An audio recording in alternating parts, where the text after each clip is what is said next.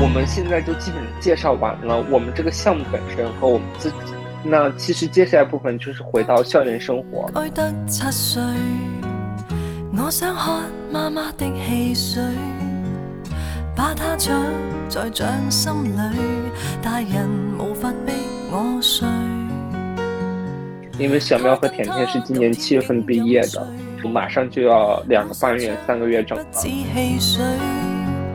输光自尊也斗下去，压力大得欲望都失去。所以我就想说，经历过整个毕业季和新的开学季，甜甜和小喵第一次没有在九月份再次回到学校，你们的感想是怎么样的？为何一毕业才知，一世我也要考试。我先来吧。一个，首先一个很直观的感受就是，清楚的意识到了季节的变化。可能是因为我是从今年二月份就开始实习，所以某种程度上已经经历了冬天、春天、夏天、秋天，然后每天都是坐同一班地铁，在几乎同一个时间到达公司，然后一路上也会看相同的风景，然后就有一天忽然间意识到，哎，路边的花开了，或者为什么大家都开始只穿短袖了？然后今年九月份的时候，可能就是树叶忽然间变黄了，所以就是对于时间的感知，从以以往的现在要期中了，要期末了，要放假了，变成了一种更加宏观的维度。这个季节已经过去了，或者三季度已经过去了，然后可能这就是因为在校园中那些我们所熟知的第七周、第八周要考试，第十六周要考试的这种衡量维度已经不在了。然后第二个感受可能就是，周末真的对打工人来说太重要了。从周一开始就在不断的潜水，从一个可以自由呼吸的阶段，一直慢慢慢慢潜到一个没有办法呼吸，然后越来越沉重的一个阶段，直到周末的时候，你才可以重新又浮回到水面上进行大口的呼吸，感受到了自由和可以随意的躺着的那种快乐。所以，其实每个周末对我来说都是难得的。可以用来 refresh 自己，让自己回到一个很舒适的状态，能够有勇气迎接下一周的打工时光的 瞬间。然后还有一个感受是我最近一两周才意识到的，就可能之前实习的时候，就是虽然是说每天都在公司工作，但是你还是会时不时的回到学校，然后还是能见到那些熟悉的同学。但是从九月份开始，当我刷到朋友圈里、微博里那些人，他们上课的日常呀，他们可能还在为阅读材料、为今天的 pre 而担心的时候，我才忽然间意识到。就有些人可能真的就是再也见不到了吧，或者就是真的就不在同一个轨迹上了，所以这可能就是一个刚毕业两个半月的人现在的感受吧。好，我追问一句，所以你有后悔你当时没有选择读研，或者说有后悔说选择 gap 一年没有立刻去出国读书这件事情吗？嗯，我觉得现在的我可以说是还没有后悔。的一方面，我还挺满意我现在的工作的。另外，我觉得就是如果让我直接去读书的话，我可能也就失去了 gap 这一年能够让自己看清楚未来到底想要什么的机会吧。所以现在还是没有后悔的。小喵，来。嗯，我遥远而美好的学生时代的结束，其实好像也不是今年七月份的事情，它结束在一个更早的时候。因为我觉得告别学校或者说毕业，它不是毕业典礼或者那播素颜那一瞬间的事情，它是一个相对来说更加漫长的一个心态上转变的过程。我觉得我离开学校之后有一种很强烈的感觉，就是在学校的时候我我不觉得，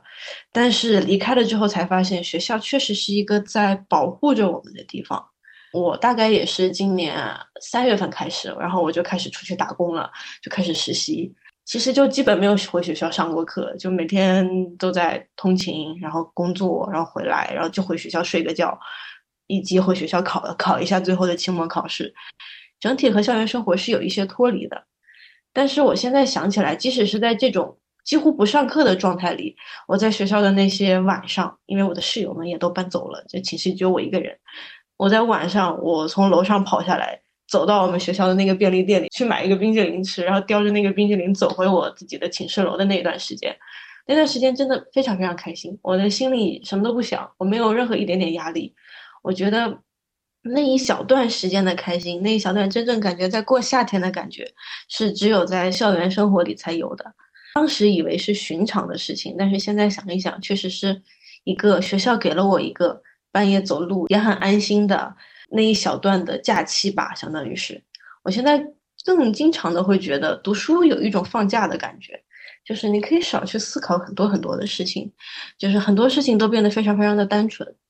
跟律师工作相比，也是我实习的时候强烈的感觉到。虽然我在学校打模拟法庭的时候，真的有段时间真的非常非常痛苦，我天天都在哭，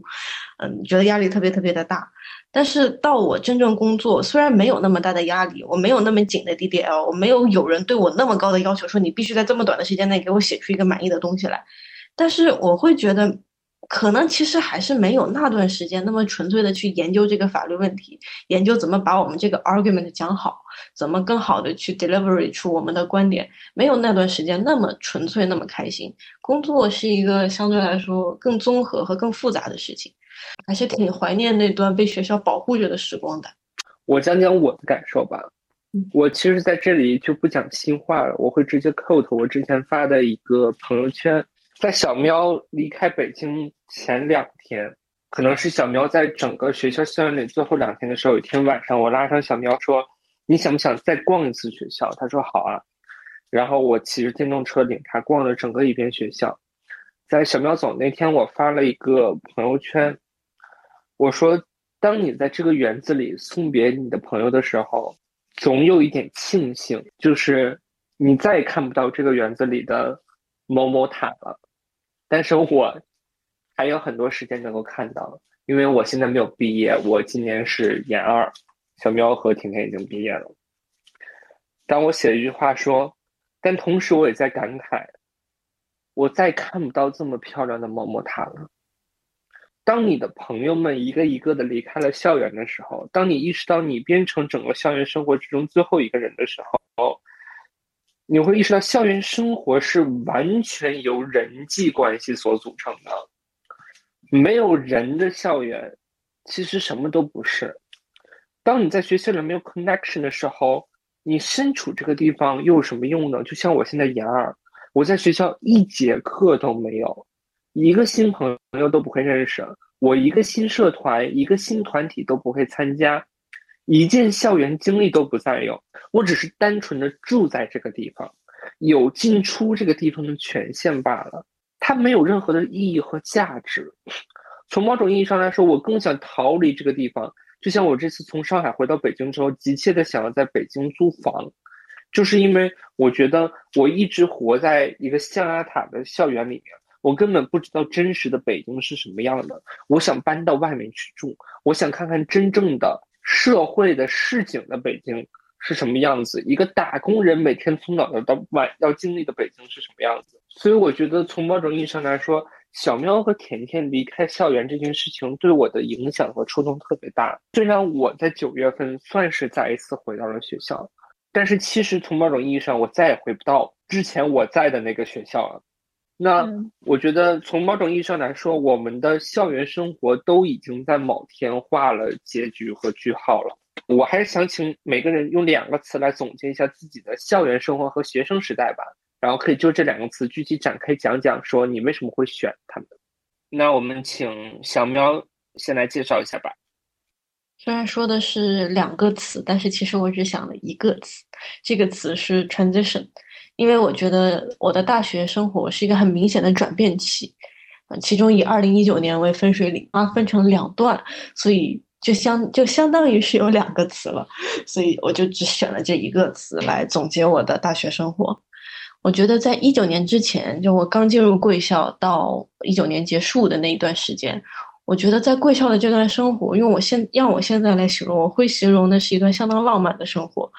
虽然这其中我自己心中经历了非常非常多的挣扎，但是它真的是一段很快乐的日子。因为刚刚进大学，虽然念的是法学院，是比较实际的学科，但是那个时候完全不着急嘛，就学知识而已，也不太需要考虑等我大四了，等我毕业了要去干什么。而且我那个时候想的也比较明白，我就想我以后去念个 JD 呗，JD 听起来很厉害，那念完了肯定还不错。所以我觉得就是大概心里有这样一种模糊的印象之后，我就去做了很多很快乐的事情。比如说大一的时候，我就去参加类似于读书会的那种课程，然后大家一起念柏拉图、念亚里士多德、念各种各样的这种非常经典的著作，然后大家一起，虽然大家的背景。有理工科的背景，有经济学院的背景，有各种各样不同的背景。虽然大家的背景这么不一样，但是大家一起坐在一个教室里，然后大概每周五晚上九点钟开始就开始探讨我们是如何理解柏拉图的。可能有的时候能探讨到凌晨一两点钟，然后有的时候北京会下雨，在校园里踩着那个水塘聊完了，踩着那个水塘跳回去。那段时间我觉得确实是，现在想想都让我感到非常惊讶，是非常浪漫、非常快乐的时间。以及包括之前在还没有疫情的时候，出国都很方便的时候，贵校有和斯德哥尔摩大学有合作的项目，哇，那真是我度过最最快乐的一个暑假啊！每天什么都不想，然后就自己做做饭，在北欧的阳光夏天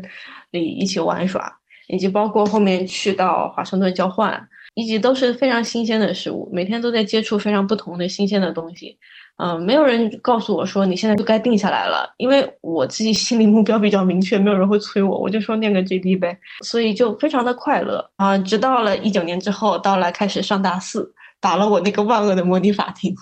我觉得就突然有了一个很大的转变的过程。我生活的关键词从一个浪漫的探索者变成了认清形势，放弃幻想，因为 suddenly 我发现我好像做什么都不太行。因为之前我只是模模糊糊的有印象，说以后要做一个律师，可能做做国际仲裁吧，因为国际仲裁看起来这么有趣。当时和小江和甜甜一起打那个国际投资仲裁的 moot，国际投资仲裁很有意思。这整个打模拟法庭做 dispute resolution 也非常非常的好玩，我觉得，但就往这方向努力吧，把它变成我的职业嘛。但是到了嗯大四这一年，我忽然发现啊，我好像根本不能成为一个很好的争议解决律师，我啥都不懂，我 model 都讲不清楚啊，就就对自己来说是一个很大很大的打击。然后突然就发现啊，我都要毕业了，我这么大年纪了，毕业之后其实我就已经可以工作了，但我却如此的欠缺工作能力，我真的做什么都不行。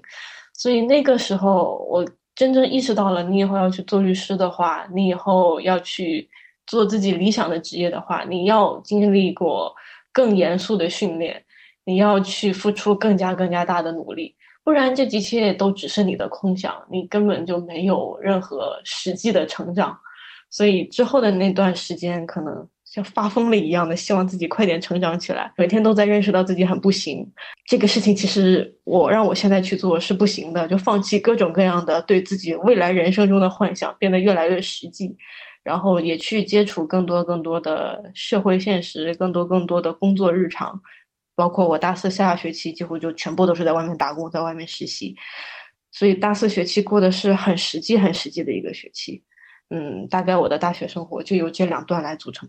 嗯，我来补充一句，就是虽然小苗在最后说他可能觉得自己各方面都不太行，没有办法达成他梦想职业，但是我一直觉得，就小苗在各方面都是很厉害的人。比如说，他的英语水平可能是我们三个里面最好的，不管是口语还是表达方面。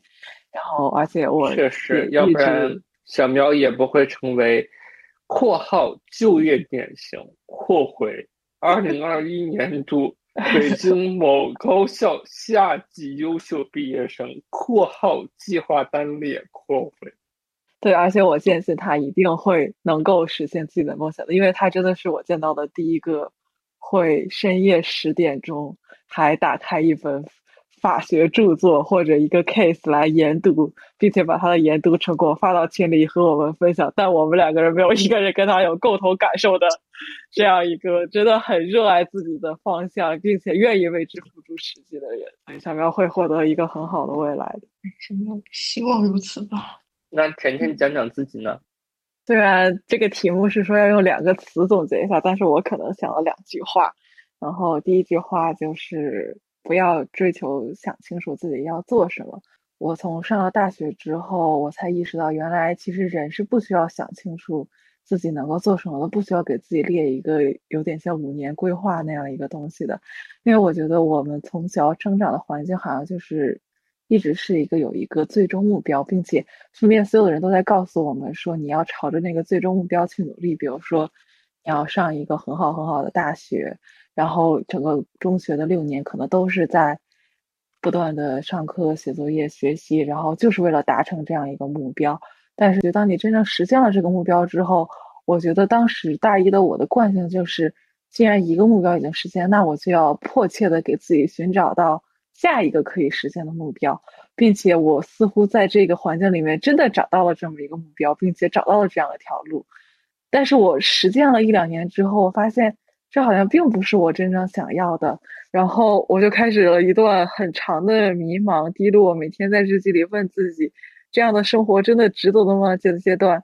然后可能也是因为跟我的朋友们打了 m o 去了交换，然后才忽然间意识到。其实人不需要想清楚自己要做什么，在十几岁、二十几岁这个阶段，迷茫和对自己人生的痛苦的思考就是这个阶段的主旋律。那也没有必要强求自己定下一个固定的事情，并且在任任何一个没有完成你的目标的一个个小节点上感到非常的悲哀，并觉得人生就完蛋了，就这是 完全没有必要的事情。然后第二个计划可能就是。在舒适区边缘试探，并最终选择了放弃。现在很多人都会对你说，要勇于突破自己的舒适区啊，不要安逸，要去做一些就是在别人的看来可能很光鲜亮丽、对自己有利、在简历上显得很好看的事情。我是一个可能就真的会去这样去做的人，但是我做了之后，发现它并没有给我的人生带来任何的快乐和值得炫耀的成就感。反而只是让我的生活更加的痛苦，会让我不断的自我折磨，会觉得这并不是我想要的生活。所以在一段迷茫之后，我也最终类似于找到了让自己解脱的方法，就是与其说是走出自己的舒适区，不如把自己的舒适区一点一点一点的悄悄把它变大。你可能今天只是在这个舒适区边缘踏出了一个脚印，但是这也是一种进步。所以，这可能就是我对我的大学生活的总结。我们应该让甜甜专门开一期节目，讲讲如何扩大自己的舒适区。是的，靠近小江会变得不幸，靠近甜甜就会变得幸运。确实，小江就是那种明知道这个东西不在自己的舒适区之内，但是就要硬闯，然后就是咬着牙怎么折磨怎么来。对，所以你现在就要进入到第二个阶段，适时选择放 弃。确实，嗯，我讲讲我的词吧。我第一个词是 diverse 或者 diversity，就是多元化。就我觉得很难以置信，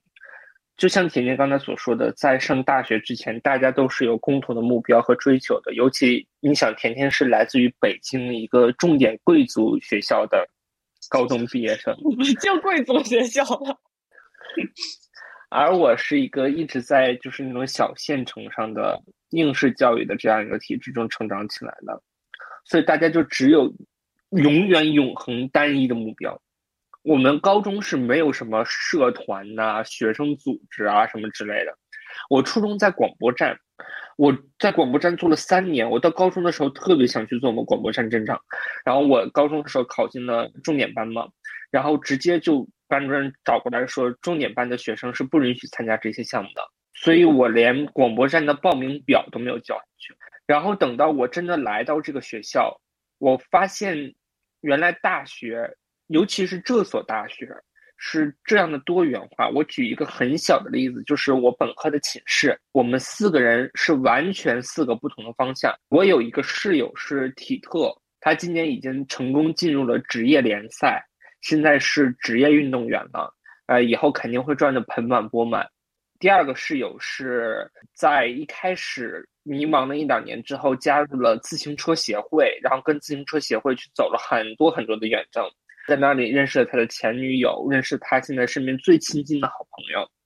然后我第三个室友是去参加了一些政治性社团这样内容，然后是通过研读这些经典著作呀，去一起参加社会实践这样的方式，也结识自己的社交圈子。然后大家知道，刚才小喵也介绍过，说我的圈子是基本上完全在模拟法庭这个方面打开缺口的。还有就是我做了各种各样的实习呀、社会实践，然后在这种项目上认识了不同的人，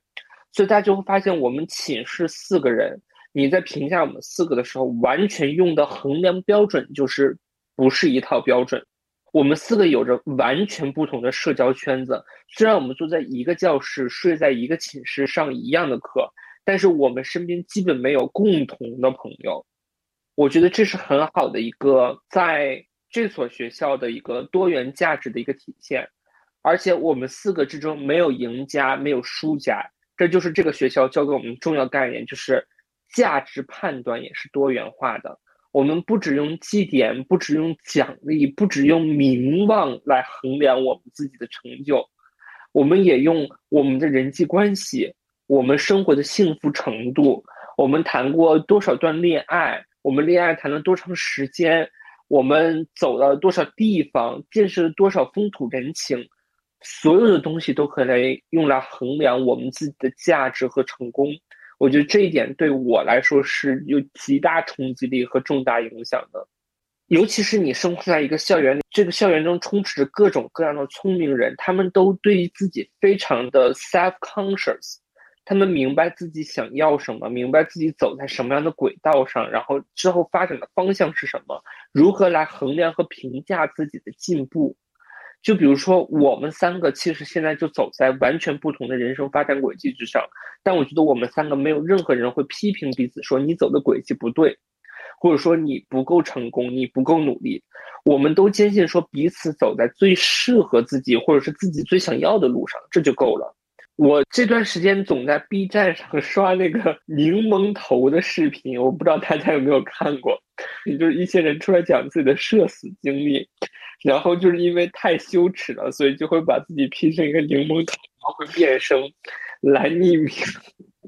然后我在这样的视频系列中学会了一句这样的话，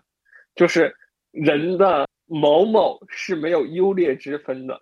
但我就想说，其实生活之中所有的选择都是这个样子的。如果我没有来到这所学校，我就不会在我的人生中有这么多的 options，我就不会被一遍遍鼓励跳出我自己的舒适区。当然，我也不会有现在我因为跳出舒适区之后产生的新的迷茫。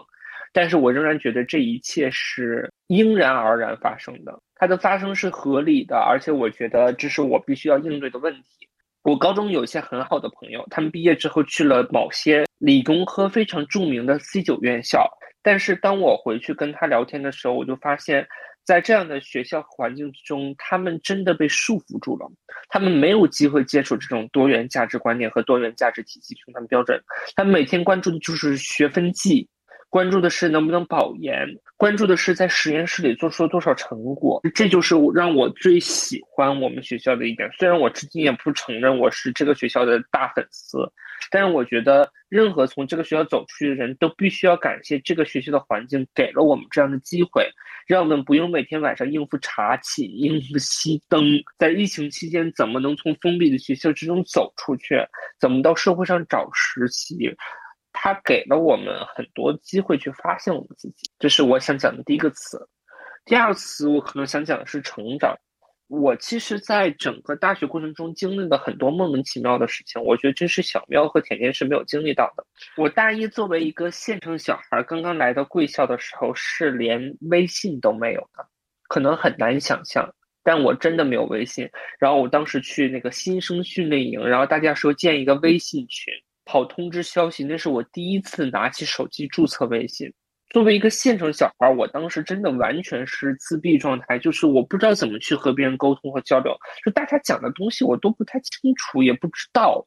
然后对于北京也完全不熟悉。很难发现什么人跟你是志同道合的，什么人能做你真正的朋友，所以我觉得是经历了一个被迫成长的过程的。包括我大二的时候，我们家出了一些变故，然后大三、大四其实总体来说也不算特别的顺利。我其实是一直走在一个被迫成长的过程之中，被迫把自己想象成一个三四十岁的中年人，就是我在学校读书的时候就要想象到我三四十岁作为一个中年人。要应对的社会压力，要应对的挑战，然后从现在开始就为这些压力和挑战做准备。因为我深刻的认识到，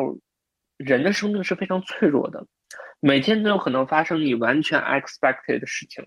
你如果没有准备，你就必然措手不及。我知道，如果我措手不及，是没有任何人可以兜我，可以帮我。所以我整个大学生活从某种意义上来说是特别累的。但是现在走到这个阶段，认识了甜甜，认识小苗，认识身边这么多人，我其实有一点想回去做小孩了，就是做一个装成熟的大人，做累了，我想重新体悟一下，作为一个快乐的大学生是什么样子。就一种想法就是。类似于我一直在倒时差，然后我突然间意识到说，如果我二十二岁这一年再不做小孩，我就晚。所以这大概就是可以总结我大学生活的两个词。我觉得我可以补充一句，就是小江的大学生活过得真的非常的有意义。辛苦，对我还记得我第一次看到小江简历的时候的感受，就当时他要申请某个项目，然后把他的中英文简历晒到了群里，然后让我跟小喵提意见。我第一次读完之后，我就说，这个人他大学四年是都不睡觉的，他怎么可能做完这么多事情呢？在同样的时间段里，看上去就好像过了两个大学一样。所以，我觉得这某种意义上也可以解释为什么他最近的这一段时间心情波动如此大，甚至有的时候会做出一些让人无法理解的举动。可能就是因为他意识到，如果再不享受自己这最后一年的学生时光，就来不及了吧？有被骂到，谢谢。并不是想要骂你，是想要夸你。嗯，那我就来骂一下你吧。以后再也不要让我改改你的英文简历了。你也知道有那么多东西。听不到，听不到。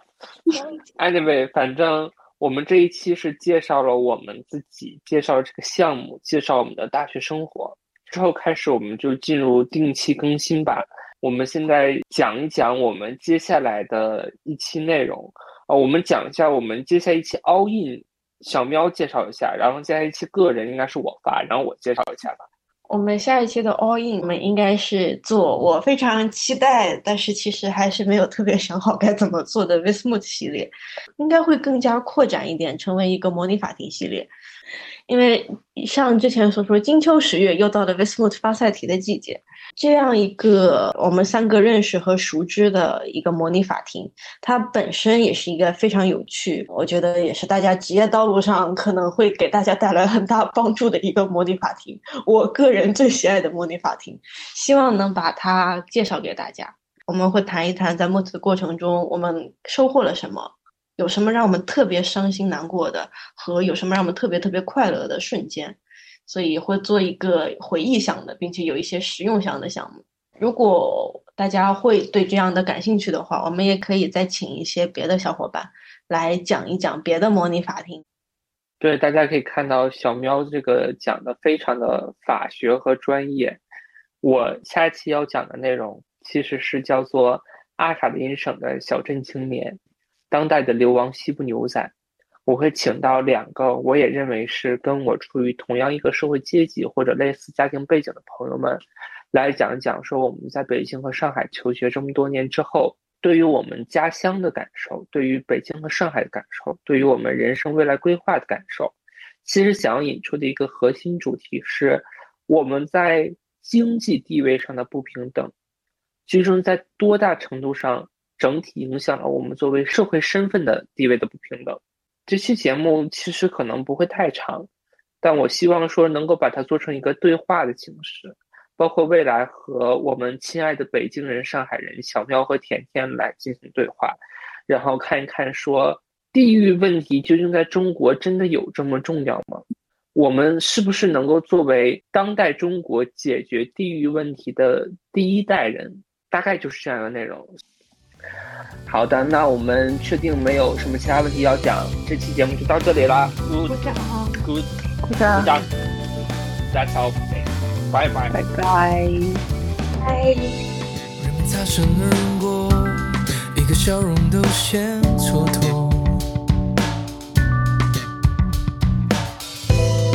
谁的问候，